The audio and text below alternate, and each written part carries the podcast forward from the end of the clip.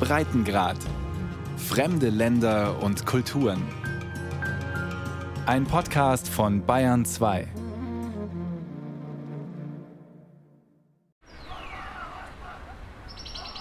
Alle haben mich gewarnt. Der Chef der Polizeigewerkschaft, der Schuldirektor des Collège, die Sozialarbeiter.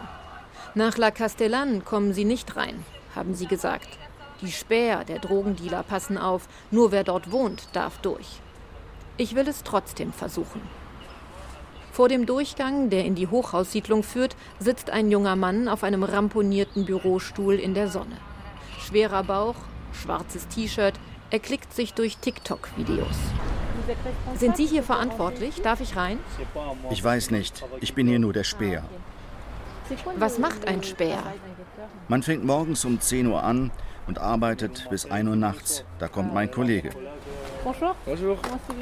Sein Kollege, Kapuzenjacke, Hipback um die Hüften, scheint in der Hierarchie höher zu stehen.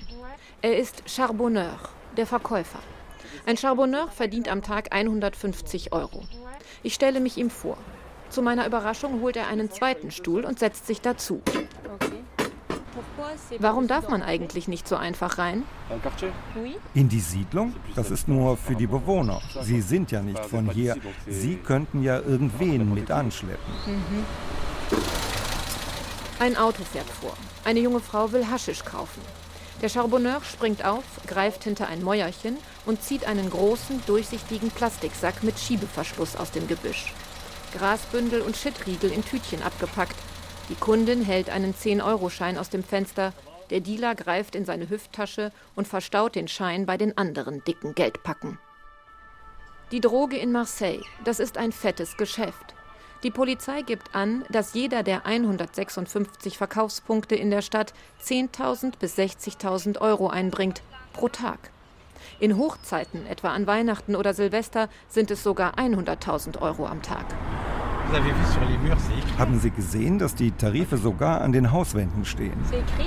Ja, in allen Siedlungen sind die Drogentarife auf die Hauswände geschrieben. Merzouk Ferrat nimmt mich im Auto mit. Der Sozialarbeiter ist auf dem Weg nach Les Crottes am Marseiller Frachthafen nördlich der Innenstadt. Dort leitet er einen Jugendclub.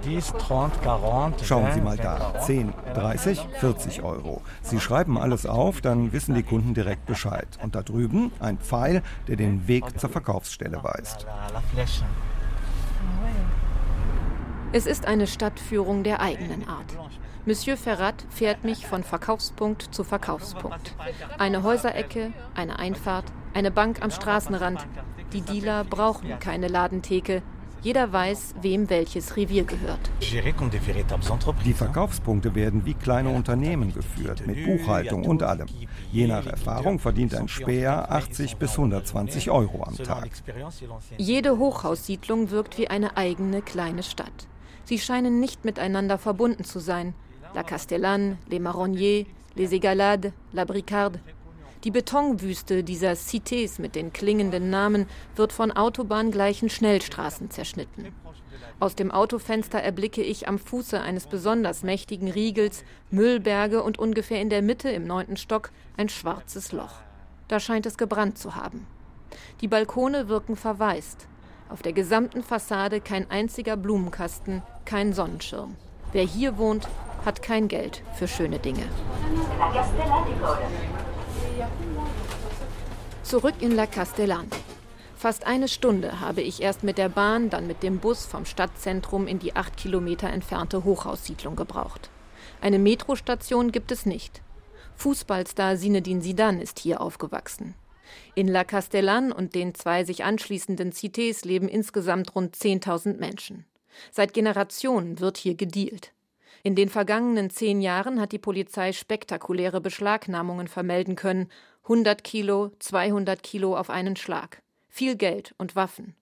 Einige Mieter stellen ihre Wohnungen gegen Geld als Drogenversteck zur Verfügung. Nourrice werden diese Verstecke genannt. Amme. Laut Innenministerium sind 74 Prozent der meist männlichen Drogendealer unter 30 Jahre alt. Ja, einige Jugendliche verdienen mit den Drogen Geld und bessern damit die Familienkasse auf. Andere bekommen in so einem Drogennetzwerk endlich die erhoffte Anerkennung. Aber eigentlich ist das alles unendlich traurig. Eric Brandu leitet das Collège Michel Barnier direkt gegenüber von La Castellane. Der schmale Mit-50er strahlt Ruhe aus.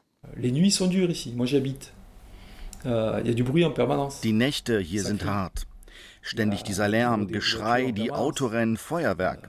Die Nacht ist dann manchmal ganz schön kurz. Brondu kennt das Viertel und seine Bewohner. Er ist hier aufgewachsen. Euh, euh, Klar verdienen die Dealer und die Späher hier viel Geld. Aber dieses Leben ist für die jungen Leute echt hart. Und wenn man Teil eines Netzwerks ist, dann kommt man da auch nicht mehr so schnell raus, selbst wenn man will.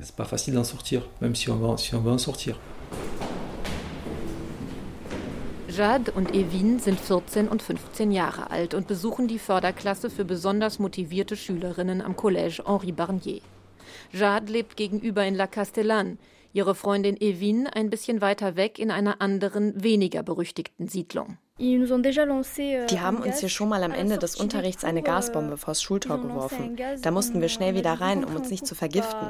Das war wirklich schrecklich. Aber man gewöhnt sich dran. In letzter Zeit ist sowas nicht mehr passiert. Ich hoffe, das bleibt so. Da gegenüber, La Castellane, das ist wirklich krass. Da gibt es Drogen und alles. Ja, aber die Speer, die beschützen doch mein Viertel. Klar, manchmal, wenn Fremde aufkreuzen, haben sie Schiss, dass die angreifen. Aber irgendwie beschützen sie auch die Gegend, in der sie leben leben. Euh, die Bewohner der Cité sind die Geiseln eines Bandenkriegs, der unerbittlich ist. Und er spielt sich teils auf engstem Raum ab. Der eine Häuserblock wird von dem einen Netzwerk kontrolliert, der Block daneben von einem anderen. Normal, findet Judd.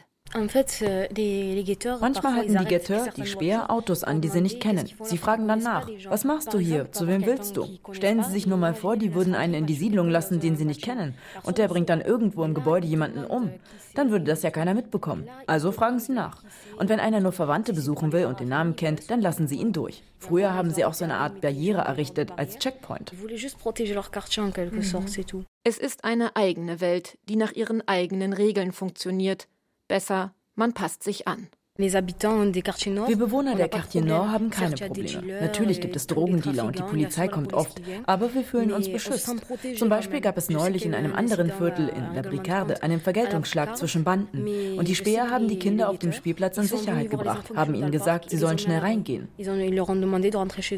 Allein seit Juni hat es über ein Dutzend tödliche Auseinandersetzungen zwischen rivalisierenden Drogenbanden gegeben. Das jüngste Opfer war 14 Jahre alt, getroffen von Kalaschnikow-Kugeln. Die Drogenmorde von Marseille machen Schlagzeilen. Man nimmt ein hohes Tier der Drogenbanden fest und sofort wollen Dutzende seinen Platz einnehmen. Rudi Manin ist Sprecher der größten Polizeigewerkschaft Allianz. In einem finsteren Nebengebäude der herrschaftlichen Marseiller Polizeipräfektur sitzt Manin hinter einer Panzertür hoch oben im fünften Stock. Diese Typen hier sind sogar dazu bereit, ihre Widersacher bei lebendigem Leibe zu verbrennen. Barbecue nennen sie diese Methode. Die tödlichen Abrechnungen sind paradoxerweise eine Folge der Polizeistrategie des Innenministers. Das sogenannte Harcèlement, ständige Razzien. So will der Staat Präsenz zeigen. Doch die vielen Nadelstiche, sagt Manin, sorgen für Unruhe im Milieu und führen erst zu den blutigen Abrechnungen. Wir kommen als Polizei zwar noch überall rein, aber zu welchem Preis? Wenn wir in eine Siedlung wollen, dann müssen wir das mit zwei, drei oder sogar vier Polizeiautos tun. In 99 Prozent der Fälle kriegt man dann Steine und Molotow-Cocktails ab. Wenn sich glücklicherweise niemand verletzt, dann werden zumindest die Autos beschädigt. Dieses Klima macht es uns schwer, dort zu arbeiten. Die sogenannten Réseaux, die Netzwerke in den Siedlungen, sind gut organisiert. Die Späher, Guetteur oder Chauffeur genannt, das arabische Schuf bedeutet Schau, passen auf und kontrollieren die Zufahrten, schlagen Alarm, sobald sich eine Streife nähert. Die Jugendlichen können Karriere machen. Vom Späher zum Verkäufer. Besonders Verdiente schaffen es zum Banquier und irgendwann zum Grand Gérant, der viele Verkaufspunkte managt. Wird ein Verkäufer festgenommen, rückt ein eifriger Späher nach, der beweisen will, was er kann. Diese Polizeitaktik, die Drogendealer ständig aufzustören, ist absolut ineffizient, wenn man bedenkt, dass seitdem kein einziger Drogenverkaufsstandort dicht gemacht werden konnte. Kein einziger. Sie ist aber andererseits nicht schlecht, weil wir den Dealern immerhin auf die Nerven gehen. Das Milieu wird maßgeblich von zwei sich bekriegenden Clans bestimmt, die wiederum kleinere Netzwerke zu ihren Diensten einspannen. Die Vergeltungsschläge untereinander scheinen immer brutaler und wahlloser zu werden. Ein Zeichen von Unprofessionalität, sagen Kenner. So heizt sich die Stimmung immer mehr auf. Das Problem wirklich an der Wurzel zu packen, ist aber schwer, erklärt Manar. Denn das würde eine viel engere internationale Kooperation nötig machen. Wir wissen ja, wo das herkommt. Der Drogenhandel ist Teil der marokkanischen Wirtschaft. Aber da darf man sich nichts vormachen. Wenn dieser Geschäftszweig explodiert, explodiert ganz Marokko. Da bräuchte es also Aktionen auf internationaler Ebene und das ist kompliziert. Also beschränkt man sich auf die mittleren und kleinen Fische. Doch die Justiz kommt nicht hinterher. Sie ist heillos unterbesetzt. Die Richtergewerkschaft USM gibt an, dass es in Frankreich dreimal weniger Staatsanwälte pro Kopf gibt als in Deutschland. Vor allem in einer vom Drogengeschäft zersetzten Stadt wie Marseille müssten Strafen aber besonders schnell verhängt werden. Doch selbst die als prioritär eingestuften Verfahren wegen Drogendelikten dauern im Schnitt zwei bis drei Jahre, bis es zu einer Verurteilung kommt, so die USM. Das hat fatale Folgen, sagt Polizeigewerkschafter Rudi Manard. L'État français est un État faible. Der französische Staat ist schwach. Das sagen die uns auch. Ihr seid Schwächlinge und je schwächer ihr seid, desto stärker werden wir. Das hören wir von denen den ganzen Tag. Wir haben in diesen Siedlungen fast so etwas wie Aufstände. Der Staat spielt da keine Rolle mehr, denn diese Leute hassen den französischen Staat und der einzige Repräsentant des Staates in diesen Cités ist die Polizei. Also hassen die Leute die Polizei. Automatiquement, ils ont la haine de la police. BAC Nord heißt die zuständige Polizeieinheit. Brigade Anticriminalité de Marseille. Sie ist berüchtigt für ihren Chorgeist, ihre Brutalität, ihren Rassismus. Die Polizisten fühlen sich mit dem Problem der rechtsfreien Räume in den Vorstädten alleingelassen und im Recht. Ex-Präsident Sarkozy hat in seiner Zeit als Innenminister mal gesagt, er wolle mit dem Kercher durch diese Siedlungen gehen. Ich sage Ihnen, heute reicht der Kercher nicht mehr aus, heute brauchen wir den Bulldozer, um sauber zu machen. Ne Bei solchen Aussagen schüttelt Lies Schulak den Kopf und atmet lange aus. Der ehemalige Sozialarbeiter berät seit kurzem das Rathaus und versucht den Kontakt zu den Jugendlichen der Viertel wiederherzustellen. Er wünscht sich Kontaktbeamte, so wie früher, als Ende der 90er Jahre die Regierung Jospin die Police de Proximité eingeführt hatte. Doch schon 2003 unter dem damaligen Innenminister Nicolas Sarkozy wurden die Kontaktbeamten wieder abgeschafft. Sarkozy hat ja damals nur gesagt, die Polizisten sind nicht zum Fußballspielen da. Aber das ist einfach eine politische Wahl, die man treffen muss. Da müssen auf nationaler Ebene Gelder und Personal bewilligt werden. Aber dahin zurückzukommen, jetzt wo alles so verfahren ist, wäre schwierig, oder? Schwierig ja, aber nicht unmöglich. Wir hatten ja früher sogar polizeiliche Präventionseinheiten, Beamte in Zivil. Da ging es nicht um Repression, sondern um Prävention. Schulak kann nicht erkennen, dass die Marseiller Polizei eine langfristige Strategie hätte. Si la police wenn die Polizei schon aktiv werden muss, dann bitte nicht nur für kurze Zeit, sondern sie muss sich langfristig in den Vierteln engagieren. Das ist etwas sehr Grundsätzliches. Das ist kein lokales Problem, sondern ein nationales. Da muss man sich dafür entscheiden und dann die Mittel zur Verfügung stellen. Bonsoir, bienvenue dans le 20h. Marseille en grand, donnez le montant exact. 1er septembre. Emmanuel Macron au chevet de Marseille. Sera euh, réparti Knapp drei Milliarden Euro umfasst der Plan, den Präsident Emmanuel Macron im September vorgestellt hat. Marseille en Grand heißt er und soll der Mittelmeermetropole endlich aus dem Sumpf helfen. Auch für die Polizei wird Geld locker gemacht. Neue Polizeiautos, zwei neue Kommissariate. Darüber hinaus Investitionen in die öffentlichen Transportmittel. 1,2 Milliarden Euro sind allein für die Renovierung der maroden Schulen vorgesehen. Doch das alles wird nichts nutzen, wenn die städtischen Volksvertreter so weitermachen wie bisher. Davon ist Xavier Monnier überzeugt. Der Journalist und Buchautor schreibt seit vielen Jahren über den Filz in Marseille. In der Stadt, die schon in den 30er Jahren mit der korsischen Drogenmafia French Connection für Schlagzeilen sorgte und die bis in die 90er Jahre als das französische Chicago bezeichnet wurde, sei die Politik eng mit dem kriminellen Milieu verknüpft. Viele Politiker, sagt der gebürtige Marseiller Monnier, engagierten sogar die Handlanger der Drogendealer, die Guetteurs und Chauffeurs, um sich Stimmen zu sichern. Wenn Sie in eine der armen Siedlungen wie La Castellane, Les Marronniers oder Félix Piat wählen gehen wollen, gleicht das einer Art Arena. Eine Arena. Da stehen Leute, die schreien, die sagen dir, wähl lieber nicht für den, sondern für den. Das ist eine gewalttätige Stimmung. Es gibt Staatsanwälte, die vor Ort waren und die mir sagen, diese Wahlen müsste man eigentlich für ungültig erklären. Nur leider ist das Usus in Marseille. Hier gab es sogar Leute, die versucht haben, Wahlurnen zu klauen. Monniers Vorwurf, Marseilles Politiker missbrauchen das Elend der Armen in den nördlichen Vierteln der Stadt. Bürgerinitiativen würden gekapert, Geld nur denjenigen zugesagt, die ihre Stimme einem bestimmten Kandidaten geben. Dass die Politik diese Netzwerke für die eigenen Zwecke benutzt, ist umso zynischer, als diese gewählten Volksvertreter sich gleichzeitig hinstellen und sagen, wie schrecklich, die Drogenbanden, da muss man was machen, der Staat muss uns helfen. Aber wenn sie sich so verhalten, sind sie doch Teil des Problems. Und die Menschen in den Siedlungen sind ja nicht blöd. 99 Prozent dieser Bewohner haben nichts mit dem Drogengeschäft zu tun. Sie sind nur noch angeekelt von der Politik. Sie wissen, dass diese Politiker nicht besser sind als die Drogendealer. Klientelismus, Seilschaften, Korruption.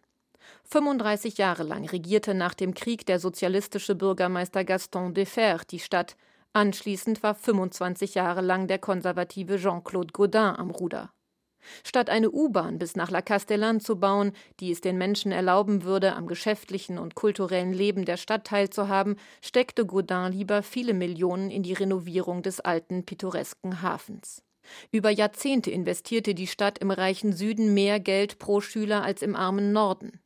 Im nationalen Durchschnitt werden pro Jahr und Schüler 174 Euro für den Erhalt des Schulgebäudes ausgegeben. Im Marseiller Norden sind es nur 94 Euro. Den Bademeistern gab man in der Sommersaison jahrelang frei, um Geld zu sparen. Planschbecken für die armen Kinder im Norden der Stadt finanzierten am Ende die Drogenbarone.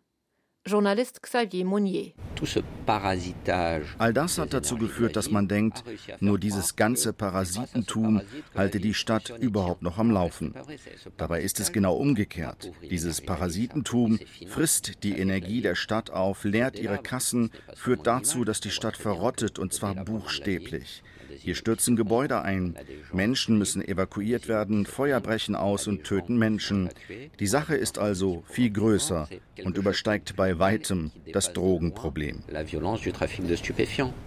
J'ai fait du blé, mais pour mon fils c'est pas assez. Je dois faire des sous, je dois faire le mien, je dois faire le pain, mais pas la pluie. J'ai mis une frappe sans faire esprit, j'ai tout niqué, j'ai mis un capuche et une paire de lunettes. Ouais, que de la frappe, que de la bonne fumette.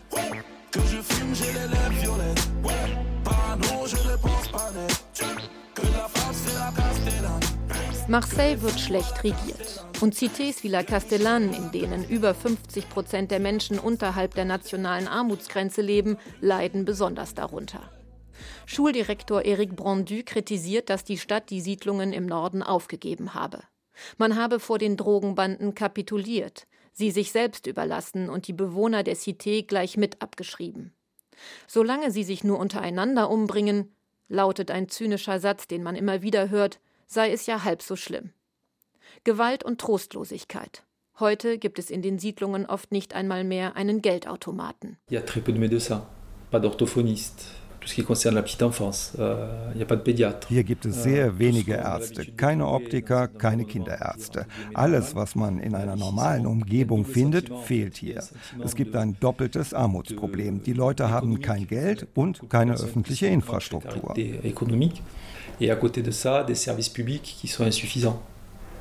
Dann fühlen Sie sich also im Stich gelassen. Ja, im Stich gelassen euh, vielleicht, aber vor allem abgedrängt, weit entfernt von allem, was das Leben ausmacht. Hier müssen endlich wieder öffentliche Dienstleistungen angesiedelt werden. Brondus Schule ist besser aufgestellt als die meisten anderen in den völlig heruntergekommenen Vierteln. Aufgrund seiner besonders prekären Lage in La Castellane ist das Collège Henri Barnier seit rund zehn Jahren Teil eines nationalen Förderprogramms und bekommt so eine bessere Ausstattung und vor allem mehr Personal. Brondu versucht den Kindern und Jugendlichen eine Insel zu schaffen. Einen Ort, wo sie in Ruhe lernen, den Alltag vergessen und über den Tellerrand schauen können. L'idée euh, directrice, c'est encore une fois unser Leitgedanke ist, dass diese Kinder in ihrer Umgebung kaum Zugang zu Kultur haben. Also versuchen wir ihnen eine Grundlage zu vermitteln. Das ist nur so ein dünner Anstrich, aber er wird ihnen erlauben zu sagen, hey, ja, von Beethoven habe ich schon gehört. Ich war sogar in der Oper von Marseille. Wagner kenne ich. Unsere Ambition ist also bescheiden, aber wir wollen ihnen die Tür öffnen. Notre ambition, est à la fois modeste, mais c'est mettre un, un pied dans, dans la culture größer denken als das eigene Viertel, aus dem viele Jugendliche nie herauskommen. Ich will es schaffen und Chirurgin werden. Mein Traumberuf ist Polizistin. Euh, ich würde gerne mal im Ausland leben, aber danach würde ich nach Castellan zurückkommen. Ich könnte dann sagen, so, ich komme zwar aus La Castellan, aber ich habe es trotzdem geschafft. Nicht alle Menschen von hier scheitern. Wird es Marseille diesmal schaffen? Der neue sozialistische Bürgermeister Benoît Payan hat einen Renovierungsplan für die Schulen vorgelegt. Mit Hilfe der millionenschweren Finanzspritze des Staates aus dem Plan Marseille en Grand sollen die rund 170 marodesten Schulen renoviert werden. Nach Angaben der Stadt befinden sich zwei Drittel davon im Marseiller Norden. Es regnet rein, die Innenausstattung ist kaputt, die Energiebilanz katastrophal. Die Stadt hat die beschämende Bilanz ihrer Bestandsaufnahme öffentlich gemacht. Die ersten Bauarbeiten wurden bereits abgeschlossen. Ist also ein Anfang gemacht? Journalist Xavier Monnier liebt seine Stadt und mag sie nicht aufgeben. Wenn wir es schaffen, wenigstens die Schulen zu verbessern, wenn wir es schaffen, endlich den öffentlichen Nahverkehr auszubauen, dann lässt sich der Horizont immerhin erahnen. Aber das geht natürlich nicht mit dem Zauberstab. Dazu braucht es mindestens ein Jahrzehnt politischen Willens. Ich wage zu hoffen, dass die Würde unserer Politiker einen Schub erfährt, dass diese Würde sich aufbäumt. Das ist vielleicht vergebens, das ist vielleicht naiv, aber ich wage es zu hoffen.